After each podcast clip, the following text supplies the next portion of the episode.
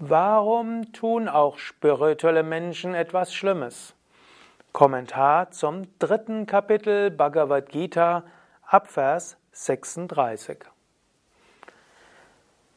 Arjuna sprach, Wodurch getrieben sündigt der Mensch, selbst gegen seinen Willen, o Krishna, gleichsam wie durch Gewalt gezwungen. Vielleicht hast du es auch schon bemerkt, vielleicht ist dir das auch schon passiert. Du hast dir eigentlich vorgenommen, du willst dich so und so verhalten, du wirst künftig anders sprechen zu deinen Kollegen, deinen Mitarbeitern, zu deiner Frau, deinem Mann, deinen Kindern. Du wirst künftig gute, positive Gewohnheiten haben und dann machst du etwas ganz anderes. Du verlierst wieder die Fassung zu deinen Kindern, du machst deinem Partner wieder Vorwürfe, du kritisierst deine Mitarbeiter, du schimpfst über die Kollegen, du lästerst, du isst wieder Dinge, die du nicht essen wolltest und so weiter. Warum macht man das? Krishna sprach, 37. Vers. Kama esha, Krodha esha, Rajoguna samudbhavaha Mahashano Mahapapma Vidyena Miha Vairinam. Kama Esha, es ist die Gier. Krodha Esha, es ist der Zorn. Rajaguna Samudbhavaha, gewachsen aus, entstanden aus. Rajaguna, also aus Rajas, aus der Eigenschaft der Leidenschaft. Und das ist Mahasana, der große Esser, der alles verzehrt. Und er ist Mahapapma, derjenige, der großes Papa, großes Unheil bewirkt. Vidi, erkenne das. Also, sei dir bewusst, wenn du dir etwas vornimmst, vielleicht von Buddhi her, von guter Unterscheidungskraft, da musst du dir bewusst machen, da kommt aus Raja Guna, aus Leidenschaft heraus, wird Karma kommen, jetzt K-A-M-A, das heißt Wunsch und Gier und Krodha, Zorn. Und dann vergisst du alles. Erkenne das, das ist letztlich dein Feind. Das mag jetzt etwas krass klingen. Krishna manchmal gebraucht eine etwas intensive Sprache. Aber das ist erstmal auch wichtig, dass du das erkennst. Nicht du bist jetzt der Wunsch, die Gier und der Ärger, sondern in dir manifestiert sich das. Ich hatte ja mal gesagt, Wünsche sind Handlungsempfehlungen mit Energie. Emotionen sind Informationen plus Handlungsempfehlung plus Energie. Also eigentlich sind Wünsche und Emotionen eben nicht dein Feind. Aber wenn du denen einfach blind folgst, dann können die dich in Probleme führen. Deshalb halte einen Moment inne. Wenn du irgendwo merkst, ja, da kommt ein Wunsch auf, da kommt eine Kränktheit auf, da kommt ein Ärger auf, halte einen Moment inne. Der Wunsch, die Gier, der Ärger und so weiter, das sind nicht deine Freunde. Halte einen Moment inne. Einen Moment innehalten ist oft das Wichtigste. Eventuell verlass den Ort des Geschehens. Eventuell atme ein paar Mal tief durch. Eventuell sage einfach, äh, ich muss mal kurz raus. Du musst ja nicht sagen, warum. Und dann fasse dich wieder, gehe wieder in die Ruhe und in die Gelassenheit. Und danach überlege, was ist meine Aufgabe, was ist meine Pflicht. Folge nicht einfach diesem ersten Impuls, insbesondere dann, wenn er auf Gier beruht oder dann, wenn er auf Ärger beruht. Auf Gier und Ärger, aus Karma und Krodha kommt nichts Gutes. Dem einfach zu folgen, das ist dann deinem Feind zu folgen. Ich muss zugeben, ich mag jetzt nicht wirklich von Feinden sprechen. Ich habe einen Lieb mir ist es eigentlich lieber zu sagen, Handlungsempfehlung mit Energie, äh, Information plus Handlungsempfehlung mit Energie. Aber Handlungsempfehlungen, Informationen können eben auch Fehlinformationen sein und schlechte Empfehlungen. Und deshalb nachdenken und überlegen, nicht gleich jedem Impuls folgen. 38. Vers. So wie Feuer vom Rauch verhüllt ist, ein Spiegel vom Staub und die Leibesfrucht vom Mutterschoß, so ist dies verhüllt von jenem. Was heißen soll? Hinter Gier, hinter Verblendung und hinter Ärger, tief im Inneren ist dein wahres Selbst. Tief in dir und in jedem anderen ist Liebe, ist Freude, ist der göttliche Wesenskern. Äußerlich mag ein Mensch Schlimmes sagen und tun, äußerlich mag ein Mensch schlimmste Handlungen gemacht haben, beleidigend und kränkend sein, sich nicht an seine Versprechen halten und so weiter. Im Inneren ist in ihm das Göttliche. Selbst wenn ein Spiegel irgendwo von Staub bedeckt ist, trotzdem ist ein Spiegel. Selbst wenn ein Diamant im Schlamm ist, trotzdem ist ein Diamant. In dir ist jenseits von Gier und Verblendung und Wünschen und Ärger die Ruhe des Geistes. Gehe dort hinein. Und auch der andere ist tief im Inneren höchstes Selbst. Nimm dort Kontakt auf. 39. Vers. O Arjuna, die Weisheit ist verhüllt von diesem ständigen Feind des Weisen in Gestalt des, Wünschen, des Wunsches, der so unersättlich ist wie das Feuer. Wunsch ist unersättlich. Die Vorstellung, dass du von Wünschen frei wirst, indem du sie erfüllst, ist so ähnlich unsinnig, wie du ein Feuer löschen kannst, indem du dort Öl hineingießt. Könnte sagen, das Feuer giert nach mehr Öl. Du gießt Öl ins Feuer, das Feuer wird größer. Du erfüllst deine Wünsche, die Wünsche werden größer. Es gibt zum Beispiel so eine gewisse Konstante, das heißt, die meisten Menschen würden zwar sagen, Geld macht nicht glücklich, aber ich bräuchte 60 Prozent mehr Geld, als ich jetzt hätte. Und wenn Sie dann 60 Prozent mehr Geld haben, vielleicht durch einen beruflichen Aufstieg und viel Anstrengung, dann wollen Sie danach nochmal 60 Prozent mehr. Also noch mehr Engagement, nochmal 60 Prozent mehr und so weiter. Es hört nie auf. Oder hast du das neueste iPhone in einem Jahr gibt es das nächste, willst du das noch nächstere. Oder du hast gerade eine neue tolle Kameraausrüstung, schon bald fällt dir wieder etwas Neues ein, was du willst.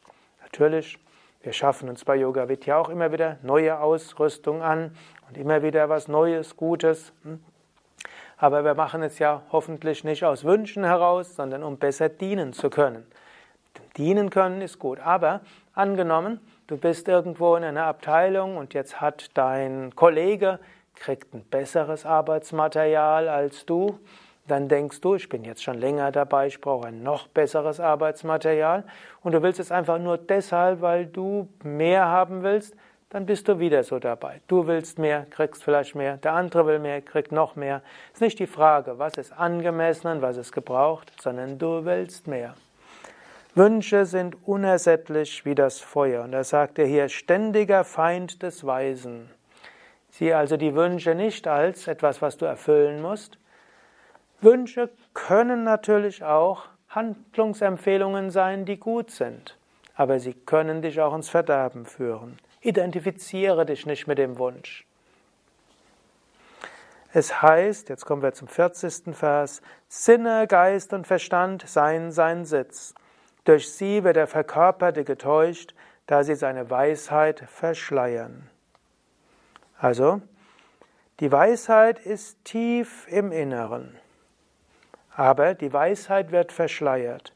Sie wird verschleiert durch die Sinne, durch das Denken und das Fühlen. 41. Vers. Deshalb beherrsche erst die Sinne, O Arjuna, und überwinde die Sündhafte, das Erkenntnis und Verwirklichung zerstört. Also es gilt, die Sinne zu beherrschen. Und zwar, im, es gibt zwei Arten von Sinnen, und das muss man wissen. Es gibt die Karma-Indriyas, die Handlungsorgane, und es gibt die Jnana-Indriyas, die Wahrnehmungsorgane. Ich vermute, hier meint Krishna eher die Handlungsorgane, Karma-Indriyas beherrsche erst die Sinne. Also, wenn du plötzlich irgendwo merkst, hm, ich fühle mich gekränkt und der hat mich dort behandelt, das ist unmöglich und es wallt in dir hoch. Gut, jetzt beherrsche deine Sinne. Gut, in unserer modernen Zivilisation wenigstens wirst du jetzt nicht auf ihn zurennen und ihn verprügeln, du wirst auch nicht mit Gegenstände gegen ihn werfen. Das versteht sich hoffentlich von selbst. Überwinde aber auch deine Sinne, beschimpfe ihn nicht, sag keine Schimpfwörter und so weiter. Und beherrsche auch deine Sinne, mache nicht bei anderen schlecht und schimpfe nicht über ihn, dass etwas unmöglich wird. Also beherrsche die Handlungsorgane. Und dann nach den Handlungsorganen, dann lerne auch das Göttliche in ihm zu sehen. Denn hinter jedem ist die Weisheit, hinter jedem ist letztlich auch Brahman. Beherrsche deine Sinne und dann ändere deinen Blickwinkel und dann tue, was zu tun ist. Ja, manchmal muss man auch Menschen abhalten, Schlimmes zu tun. Und darum geht es ja auch in der Bhagavad Gita. Aber mach es nicht aus Zorn und mach es nicht aus Gier und nicht aus persönlicher Kränkung.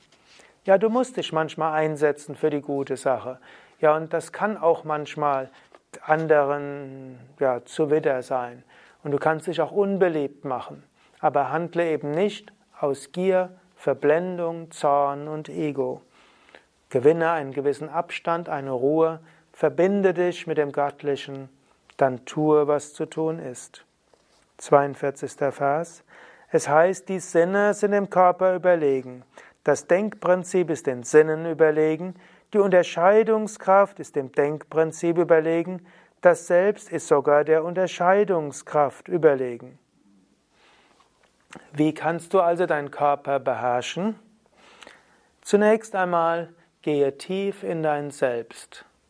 Und aus der Tiefe deines Wesens kommt die Unterscheidungskraft also letztlich Buddhi. Und mit dieser Buddhi beherrschst du dein Denken, also Manas, Denken und Fühlen. Und über das Denken und Fühlen beherrschst du dann die Indriyas, die Sinne. Und über die Sinne beherrschst du dann den Körper. 43. Vers. Erkenne also das, was dem Verstand überlegen ist, sei durch das Selbst beherrscht. Und dann überwinde, o Arjuna, den schwer zu schlagenden Feind in Gestalt des Wunsches. Wie kannst du also deine Wünsche tatsächlich beherrschen?